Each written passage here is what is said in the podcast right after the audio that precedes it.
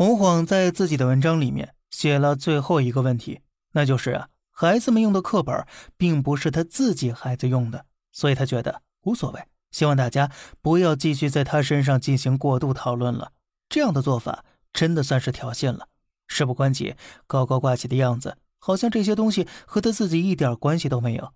可是啊，既然这些东西和你没有关系，为什么又要下场帮助吴勇洗白呢？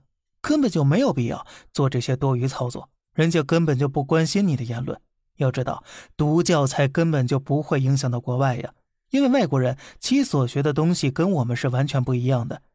其实啊，湖北大学的刘川鄂教授也表达了相关言论，他也认为啊，这个问题啊是没有太大问题的。自从肖英开始在网络上面公开帮助吴勇洗白之后，这个教授啊也站了出来。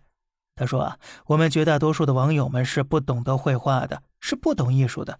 希望我们网友们不要瞎起哄了，这样啊，只会导致一个优秀的设计师被无辜的残害。而且啊，清华大学教授肖英很快的转载了洗白吴勇的文章，他也希望能够让更多网友们看到相关报道，希望大家呀能够合作到一起，更好的帮助吴勇洗白。要知道啊，自从插图事件曝光之后，直到现在，当事人都没有出现在网络上面对大众做出任何回应来。越来越多的网友只能自己去了解这背后的真相，就差他们自己承认了。我们来看一看他们背后的这些人，也能够知道相关情况了。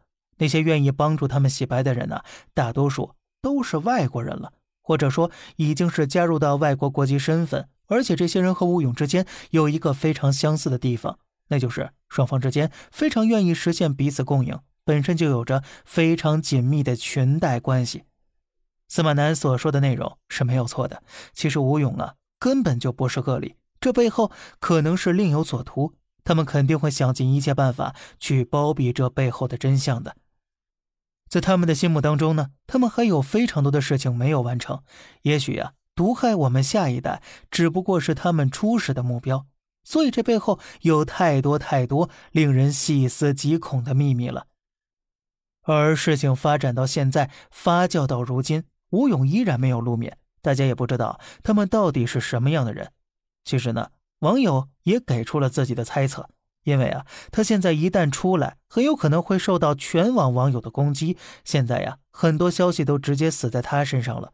里面已是一个实锤信息了，他根本就没有机会改变这一切的，也难怪广大网友们会在网络上面透露相关消息。大家都觉得呀，吴勇现在可能已经想要逃跑了。不过呢，当网友们在经过一系列梳理之后，他们发现吴勇现在还在我们国内呢。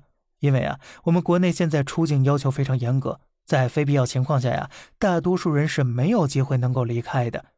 而且呢，航班也不允许，所以啊，这吴勇可能会等到过一阵子热点过去之后，慢慢浮出水面来。也不知道啊，他能不能逃脱过这场灾难？但是现在我们的教育部和我们的国安局已经开始进入了，这背后的真相终究会被成功的揭开的。